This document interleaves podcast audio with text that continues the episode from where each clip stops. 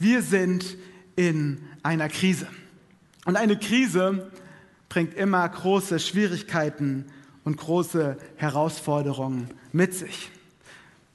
Die kleineren Probleme sind vielleicht Langeweile.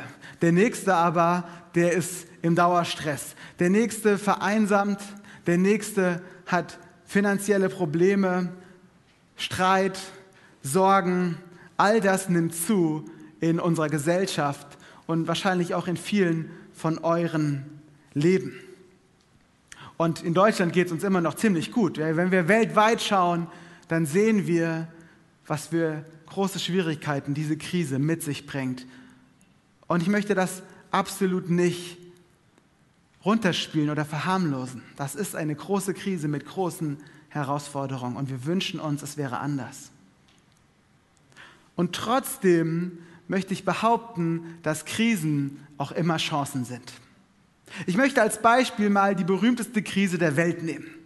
Das ist nicht die Corona-Krise, sondern die Pubertät. Jeder Mensch kommt mal da rein.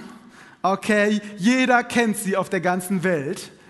Egal, ob man schon mal Nachrichten geguckt hat oder nicht. Sobald man erwachsen ist, hat man es mal erlebt. Okay, und mein ältester Sohn ist neun, wie gesagt. Er nähert sich so langsam dieser Krise. Und ich freue mich nicht so sehr darauf, wenn ich ganz ehrlich bin. Ja, auf lange Diskussionen, zugeschlagene Türen. Es könnte doch auch anders gehen, denke ich mir. Aber trotzdem hätte ich eine Möglichkeit, irgendein Trick, ein Rezept, ein Medikament, um diese Krise zu umgehen. Ich würde es nicht tun. Denn ich weiß, mein Sohn, meine Kinder brauchen diese Krise. Sie müssen von Kindern zu Erwachsenen werden. Ich will nicht, dass sie ihr Leben lang Kinder bleiben. Und auch wenn ich keine Lust auf diese Krise habe, so weiß ich, durch diese Krise wird auch Gutes entstehen. Wird etwas entstehen, was meine Kinder reifen lässt, was ihnen dabei hilft, erwachsen zu werden. Sie werden sich ein Stück mehr von Mama und Papa ablösen und gefestigt werden in ihrer eigenen Identität, in ihrer eigenen Persönlichkeit. Und das brauchen sie. Und deswegen, auch wenn ich mich nicht darauf freue, weiß ich, wir müssen da durch, mitten durch die Krise und erleben und hoffen und beten, dass Gutes im Leben der Kinder daraus entsteht. Und ich möchte das gerne auf die Corona-Krise ein Stück übertragen. Die Pubertät ist eine Phase, wo wir als junge Menschen gefestigt werden in unserer Identität. Und ich möchte dich herausfordern. Wir als Kirche möchten gemeinsam einen Weg gehen, zu gucken, wie wir aus dieser Krise eine Chance machen können, wie wir in dieser Krise gefestigt werden können in unserer Identität, in unserer Persönlichkeit. Ich bin überzeugt, es gibt Möglichkeiten für dich, diese Krise als Chance zu nutzen. Und ich möchte heute mit euch darüber sprechen. Wir haben zurzeit eine Predigtserie, sie heißt Next Step. Es geht darum, einen nächsten Schritt zu gehen. Einen nächsten Schritt. Und der ist auch ein Schritt, wie kannst du die Krise als Chance nutzen. Wir haben davon gehört, dass wir Gott begegnen können. Und ich möchte dich ermutigen, mach dir in dieser Krise neu Gedanken, wie begegne ich Gott? Wie lebe ich in meiner Beziehung mit Gott? Wir haben in dieser Krise über die Kirche gehört. Und angesichts einer Gesellschaft, die auseinanderdriftet, die vereinsamt, kann gerade die Kirche in der Krise eine Chance sein der echten Gemeinschaft, des Zusammenstehens und füreinander Daseins. Und heute möchte ich über meine Predigt eine Frage stellen, die lautet, was ist mein Design? Und ich glaube, auch gerade dazu ist die Krise eine herausfordernde Chance, sich so eine grundlegende Frage zu stellen. Wer bin ich eigentlich? Was macht mich aus? Was ist mir wirklich wichtig? Was ist für mich unverzichtbar? Was kann ich besonders gut?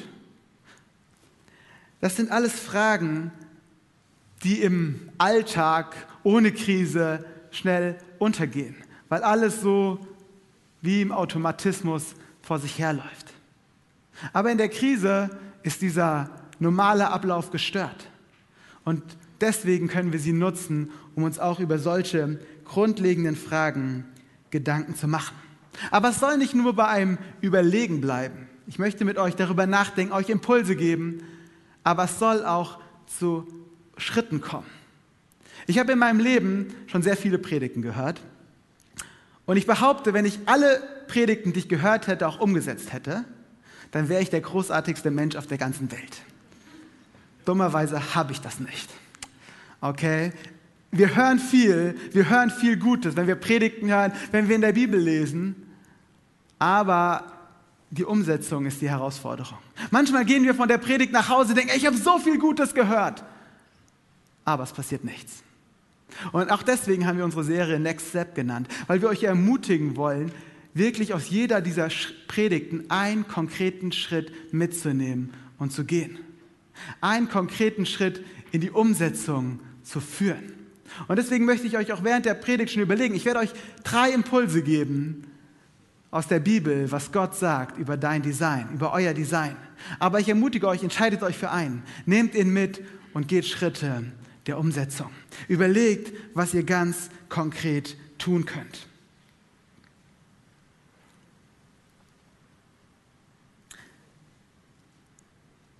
Und zwar ist es so, dass bei all diesen Schritten, man kann sie theoretisch auch alleine gehen. Man kann sich selber Gedanken machen, man kann selbst Entscheidungen treffen. Aber ich möchte euch ermutigen, geht diese Schritte nicht allein. Wenn ihr aus dieser Predigt was mitnehmt und euch irgendwas angesprochen habt, dann teilt das mit jemand anderes. Sucht euch jemand, mit dem ihr darüber redet. Sucht euch jemand, mit dem ihr dafür betet. In eurer Kleingruppe, Freunde, in der Kirche, in der Familie. Kirche bedeutet für uns als Elim, wir wollen unser Leben teilen. Und ich habe mir schon viele Schritte vorgenommen. Ja, der erste Schritt von einem Schritt, den ich mir vornehme, dass er Wirklichkeit wird, ist, ich schreibe ihn auf. Ja, ich habe mal einen coolen Satz gehört, Gedanken, Ziele sind keine Ziele, wenn man sie nicht aufschreibt, dann sind es nur Träume. Aber dann, wenn du es aufschreibst, das, diesen Schritt möchte ich gehen, dann wird es schon ein bisschen konkreter. Und wenn du dann noch dir jemand suchst, mit dem du darüber redest, dann hast du jemand, der auf dem Weg mit dir gemeinsam ist. Und dann wird es wirklich realistisch, dass du diesen Schritt auch gehst. Also such dir jemand. Wir wollen gemeinsam unterwegs sein. Also jetzt endlich zur Frage, was ist mein Design? Und die erste Antwort, die ich dir daraus aus der Bibel geben möchte, ist, du bist ein wunderbares Geschöpf Gottes. Gott hat die ganze Welt geschaffen. Er ist der Schöpfer von allem, was existiert. Aber wir Menschen, wir stehen im Zentrum seiner Schöpfung. Gott hat alles geschaffen und es ist gut. Aber als er den Menschen geschaffen hat, da sagt er, es ist sehr gut. Wir sind sein Meisterwerk.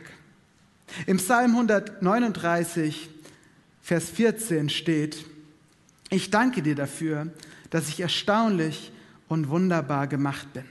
Wunderbar sind deine Werke und meine Seele erkennt das Wohl.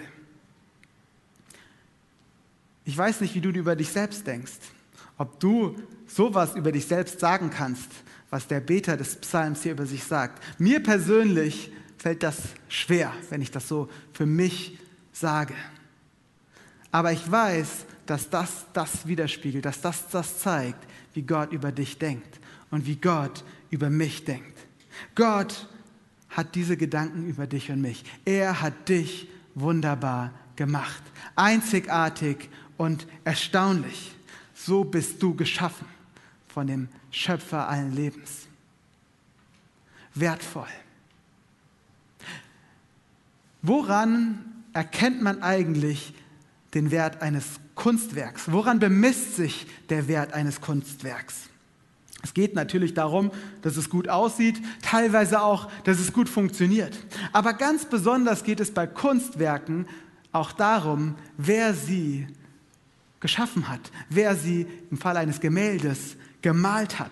Ich möchte euch das mal demonstrieren. Ich habe euch zwei Bilder mitgebracht, die ihr jetzt gleich seht. Genau, das sind zwei Bilder. Auf dem einen Bild seht ihr einen Mann. Okay, dieser Mann, er ist Arzt, der heißt Dr. Gachet.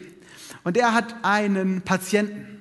Dieser Patient, oder wie gesagt, er hatte einen Patienten. Dieser Patient hieß Vincent van Gogh. Und dieser Patient hat sich entschieden, seinen Arzt zu malen. Und viele Jahre später hat die Person, die das Bild besessen hat, sich entschieden, das Bild zu verkaufen. Und wisst ihr, was sie für das Bild bekommen hat? 82 Millionen Euro für dieses Bild dieses Doktors. 1990, es war damals das teuerste Bild, das jemals verkauft wurde. 92 Millionen für ein Bild, weil es so unglaublich aussieht. Also Van Gogh war ein genialer Maler. Ich kenne mich nicht so aus mit Kunst, aber das habe ich mir schon so sagen lassen. Und trotzdem kann das Aussehen allein das, den Preis nicht rechtfertigen. Es ist der Maler, es ist, weil es ein echter Van Gogh ist. Deswegen ist es so viel wert gewesen. Ich habe euch noch ein anderes Bild mitgebracht, die Mühle von Wieg oder Weig. Dieses Bild wurde letztes Jahr hier in Hamburg, nee, das, da, so, so weit sind wir noch nicht, einmal nochmal zurück mit den Bildern. Äh, dieses Bild wurde letztes Jahr hier in Hamburg versteigert. Okay? Bei diesem Bild ist es ungefähr genauso alt wie der Doktor, aber man weiß nicht so genau, wer es gemalt hat. Einige sagen, es war Van Gogh. Einige sagen, nee, wir glauben, er war es nicht. Und das anerkannte Museum, was normalerweise die Echtheit von Van Goghs für echt erklärt, das Museum sagt, es ist nicht echt. Aber manche glauben, es ist trotzdem echt. Letztes Jahr wurde es versteigert. Was denkt ihr, was wert? Es waren immerhin noch 550.000 Euro. Okay? Es ist weniger als ein Hundertstel des echten Van Goghs, aber es ist immer noch ziemlich viel. Und das, obwohl die Identität nicht ganz geklärt ist. Aber man hofft, es könnte ein Van Gogh sein. Und allein die Hoffnung, es könnte ein echtes Bild dieses Künstlers sein, lässt den Preis so in die Höhe schnellen. Ich möchte das gerne noch ein bisschen auf die Spitze treiben, jetzt mit dem nächsten Bild. Ähm, dort seht ihr zwei Bilder eines Künstlers, Edward Munch. Das Problem ist, das eine von beiden ist ein Kunstdruck und das andere ist eine Fotografie des Originalbildes. Den Kunstdruck kann man online bestellen, kostet inklusive Versand 119 Euro im deutschen Versandhandel. Das Original wurde versteigert in New York für 119 Millionen Euro. Okay, also ziemlich tatsächlich genau die gleiche Zahl. 119 Euro inklusive Versand und 119 Millionen Euro. Ich sage euch nicht, was das Original ist, könnt ihr raten. Okay, woher kommt dieser Wert? Er kommt durch den Künstler, weil es ein Original ist, weil es einmalig ist. Den Kunstdruck kannst du beliebig vervielfältigen. Das Original gibt es nur einmal. Und genau so hat Gott dich geschaffen. Du bist sein Original, sein Meisterwerk. Und dein Wert kommt durch deinen Schöpfer. Du bist ein wunderbares Geschöpf Gottes. Deine Aussehen gibt es nicht nochmal. Deine Fähigkeiten hat kein anderer. Das, was du liebst, liebt auf diese Art und Weise kein anderer. Deine Persönlichkeit hat kein anderer, keine andere. Deine Stimme, dein Geschmack, alles an dir ist einzigartig, bis in so verrückte Details wie der Fingerabdruck. Alles an dir ist einzigartig. Ein Meisterwerk Gottes. Ein Meisterwerk, das Gott nach seinem Vorbild erschaffen hat. Gott hat etwas von sich selbst in dich hineingelegt. Du bist sein Meisterwerk, ein wunderbares Geschöpf. Das ist die Antwort auf die Frage, was ist mein Design? Ich bin ein wunderbares Geschöpf Gottes. Und Gott liebt dich, so wie du bist. Und wenn dieses Thema dein Herz bewegt, dann möchte ich dich ermutigen, entdecke und umarme deine Einzigartigkeit. Lass es nicht bei einem schönen, wohligen Gefühl bleiben. Ja, Gott liebt mich, ich bin ein wunderbares Geschöpf. Das ist richtig und das ist wichtig. Aber nimm dir Zeit, dich damit auseinanderzusetzen. Denke darüber nach, was kannst du gut, was kann ich nicht so gut. Schreib es vielleicht mal auf und dann sucht dir jemand und da unterhaltet euch gemeinsam darüber. Ich habe das letztens mit einem Freund gemacht, mit Edem, auch ein Mitarbeiter in der Kinderkirche. Wir haben uns beide mal aufgeschrieben, wo, wie schätzen wir uns eigentlich selbst ein? Wie hat Gott uns geschaffen? Was hat er alles in uns hineingelegt? Und dann haben wir es getauscht. Ich habe seins gelesen, er hat meins gelesen und wir haben uns darüber Gedanken gemacht. Wie sehen wir den anderen? Wir haben uns gegenseitig ergänzt. Guck mal, Gott hat dir auch noch das geschenkt. Das hast du komplett übersehen. Und für mich war das echt eine Ermutigung, neu zu sehen und gestärkt zu sein darin, was Gott in mich hineingelegt hat. Und ich möchte dich ermutigen, geh einen konkreten Schritt, wenn du bewegt bist von dieser Erkenntnis, du bist ein wunderbares, einzigartiges Geschöpf Gottes mit ganz besonderen Fähigkeiten. Und danke Gott dafür, dass er dich so großartig gemacht hat. Doch nun noch mal zurück zu den Gemälden. Es ist ja wirklich schwer, den Wert eines Gemäldes zu schätzen, weil es gibt es nur einmal. Wenn ich mein Auto verkaufen will, dann gucke ich im Internet, für wie viel verkaufen andere Leute das gleiche Auto und dann weiß ich, für wie viel ich mein Auto verkaufen kann. Aber ein Gemälde, das gibt es nur einmal. Ich kann nicht gucken, für wie viel anderes verkauft haben. Ich kann höchstens gucken, was andere für den gleichen Künstler bezahlt haben. Und dann ungefähr abschätzen, okay, der ist auch von Gott geschaffen, der müsste ungefähr genauso viel wert sein wie ich. Aber es ist nicht nur der Künstler, der den Wert bestimmt, es ist noch ein zweiter Faktor, es ist nämlich die Nachfrage. Ein Kunstwerk ist immer nur so viel wert, wie ein Liebhaber dafür bezahlen möchte. Es ist im Endeffekt genau so viel wert, wie der meistbietende Liebhaber dafür bereit ist zu bezahlen. Und so ist auch unser Wert ablesbar an der Nachfrage. Oh, oh, gefährliches Terrain, denkst du jetzt. Bin ich nur wertvoll, wenn meine Kollegen mich lieben, wenn meine Nachbarn sich lieben, wenn meine Familie mich liebt?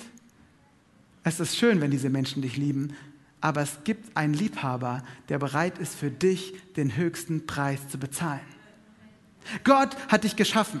Gemälde sind meistens nur dann besonders wertvoll, wenn der Schöpfer, der Maler schon tot ist. Weil dann weiß man, er kann kein neues mehr malen. Es ist wirklich einzigartig. Aber bei uns Menschen, der Schöpfer lebt noch. Aber er wird keinen zweiten von dir machen.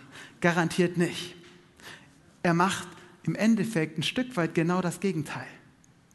Denn wir Menschen, wir sind keine willenlosen Bilder.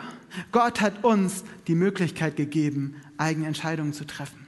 Und wir Menschen haben diese Möglichkeit genutzt und wir nutzen sie immer noch, immer wieder, um uns von unserem Schöpfer zu entfernen.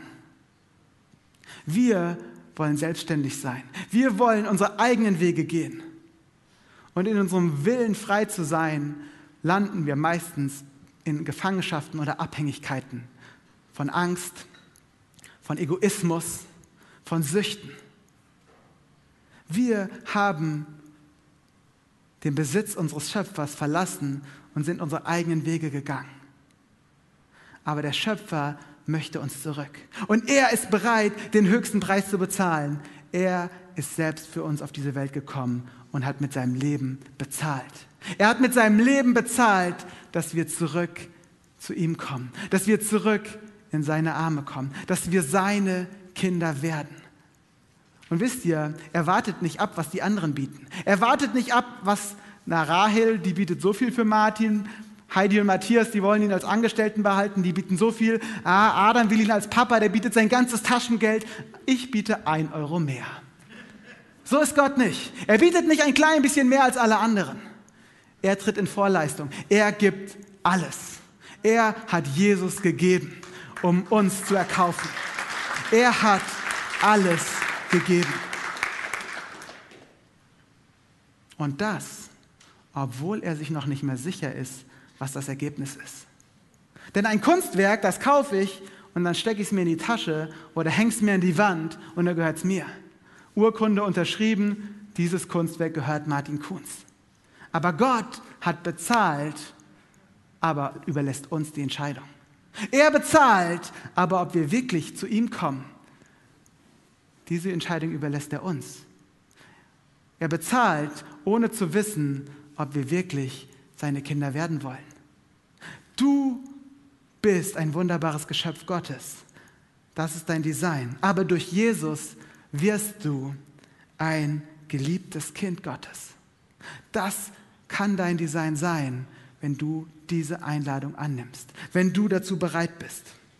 In Kolosser 1, Vers 14 steht, Gott hat uns unsere Freiheit mit seinem Blut teuer erkauft und uns all unsere Schuld vergeben. Gott ist in Vorleistung getreten. Er hat bezahlt. Nimmst du das an? Nimmst du diese Vergebung an, die er dir schenken möchte? Galater 4, Vers 5 drückt es so aus. Gott sandte ihn, Jesus, um uns aus der Gefangenschaft des Gesetzes freizukaufen und als seine Kinder anzunehmen. Und weil ihr seine Kinder geworden seid, hat Gott euch durch den Geist seines Sohnes ins Herz gegeben, so dass ihr zu Gott nun lieber Vater sagen könnt. Jetzt seid ihr keine Diener mehr, sondern Kinder Gottes. Und als seinen Kindern gehört euch alles, was ihm gehört. Gott hat es so bestimmt. Wenn wir diese Einladung, diesen Geschenk annehmen, dass Gott uns zurückkauft aus der Macht der Sünde, dann werden wir zu seinen Kindern. Dann gehören wir für immer zu ihm und sind wieder dort angekommen, wo wir hingehören, bei unserem Schöpfer und dürfen mit ihm in Beziehung leben. Durch Jesus wirst du ein geliebtes Kind Gottes. Und den konkreten Schritt, zu dem ich dich ermutigen möchte, wenn dieses, dieser Impuls dich anspricht, dann vertraue auf seine Vergebung. Tu das einfach durch ein Gebet. Rede mit ihm, er hört dir zu und sage ihm, dass du zu ihm zurückkommen möchtest, dass du sein Kind werden möchtest, dass du auf das vertrauen möchtest, was er am Kreuz für dich getan hat. Wir werden heute noch hier im Gottesdienst diese Möglichkeit haben. Aber auch hier möchte ich dich ermutigen, wenn du dieses Gebet betest, wenn du diesen Schritt gehst, mach es nicht alleine. Ja, du kannst es auch zu Hause machen. Mach es am Stream. Aber mach es nicht alleine. Such dir jemanden, mit dem du darüber redest. Am besten gleich hier im Gottesdienst. Nicht direkt vor der Tür, paar Schritte weitergehen und dann mit jemand reden. Rede mit jemand. Ruf jemand an, wenn du der Gottesdienst zu Ende ist und du zu Hause bist. Rede darüber. Such dir jemanden, der gemeinsam mit dir unterwegs ist. Ein anderes Kind Gottes, ein Geschwisterkind, das mit dir unterwegs ist. Gott hat uns geschaffen, Gott hat uns erkauft und zu seinen Kindern gemacht. Aber jetzt möchte er uns auch ausstellen. Was ist mein Design? Du bist ein von Gott berufener Mitarbeiter. Gott wünscht sich, dass du, dass ich, dass wir sein Wesen auf dieser Welt widerspiegeln. Er wünscht sich, dass wir dieser kaputten und oft traurigen Welt voller Herausforderungen seine Liebe, seine Gnade zeigen. Er möchte uns als Aushängeschild nutzen. Wir sind seine Botschafter. Ja, ein Botschafter ist dafür da, ein Land zu repräsentieren in einem anderen Land. Wir sind herausgefordert, ermutigt, berufen, Gott zu repräsentieren auf dieser Welt, wenn wir seine Kinder sind. Die Leute sollen uns angucken und von uns Rückschlüsse auf Gott ziehen. Diese Rückschlüsse werden niemals vollkommen sein. Wir werden es niemals vollkommen hinbekommen. Aber dadurch, dass Gott uns seinen Heiligen Geist gibt, befähigt er uns dazu. Ich möchte gerne vorlesen aus dem äh, 1. Petrus 4, Vers 10. Gott hat jedem von euch Gaben geschenkt, mit denen ihr einander dienen sollt. Setzt sie gut ein, damit sichtbar wird, wie vielfältig Gottes Gnade ist. Du bist berufen, ich bin berufen, ein Mitarbeiter Gottes zu sein. Gott ruft uns da hinein. Er zwingt uns nicht da hinein, aber er ruft uns dort hinein. Und er sagt, werde mein Mitarbeiter, spiegle meine Liebe wieder, spiegle meine Gnade in dieser Welt wieder. Er macht uns nicht zu stillen Beobachtern, die die Krisen der Welt beobachten. Er macht uns zu Menschen, die aktiv sind, die Botschafter sind, die einen Unterschied in ihrem Umfeld machen. Wir sollen lieben, wie er liebt, vergeben, wie er vergibt ermutigen, wie er ermutigt, Frieden stiften, wie er Frieden stiftet, Hoffnung bringen, wie er Hoffnung bringt, in Freiheit führen, wie er in Freiheit führt. Dienen, wie er dient. Helfen, wie er hilft. Lieben, wie er liebt. Wir widerspiegeln ihn auf dieser Welt. Dazu bist du berufen. Das ist dein Design. Dazu hat Gott dich durch Jesus erkauft und befreit. Und durch den Heiligen Geist befähigt er dich dazu. Stell dir vor, du arbeitest auf der Behörde und morgen ruft Angela Merkel bei dir an und sagt, ey, ich brauche deine Mithilfe, um die Krise zu bewältigen. Ich hoffe, du würdest Ja sagen. Stell dir vor, du bist technikbegabt und morgen ruft Elon Musk bei dir an und sagt, für dein nächstes, mein nächstes Projekt brauche ich dich im Team.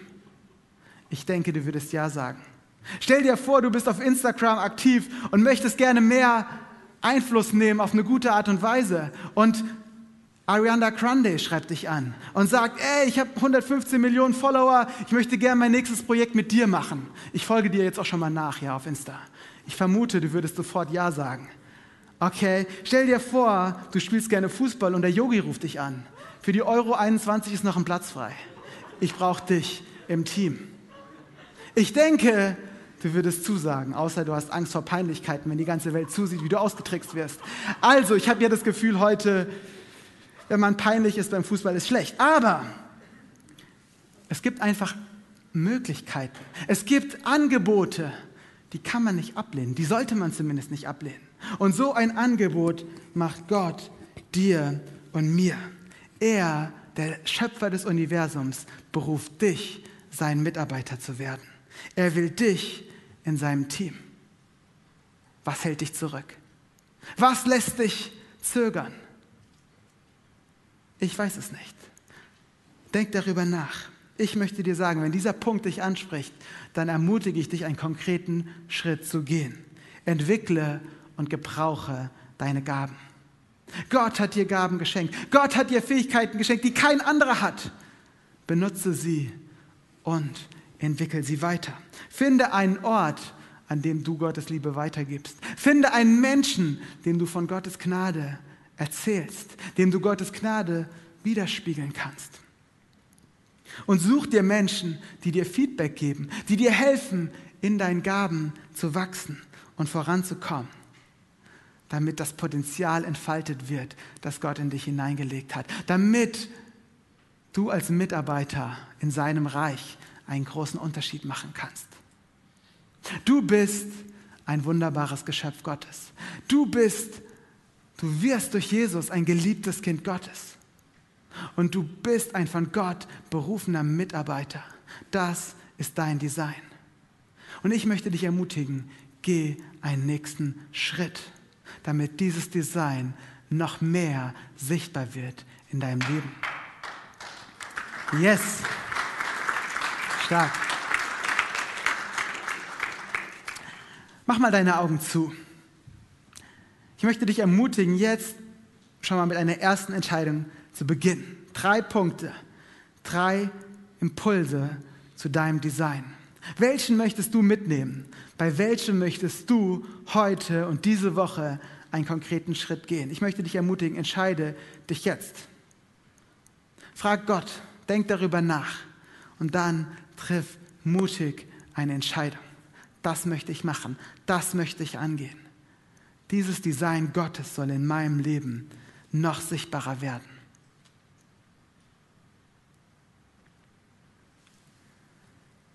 Gott, ich danke dir, dass du uns so großartig gemacht hast, dass du so ein heftiges Design für jeden Einzelnen von uns hast. Du hast uns geschaffen, du hast uns erkauft, du hast uns berufen.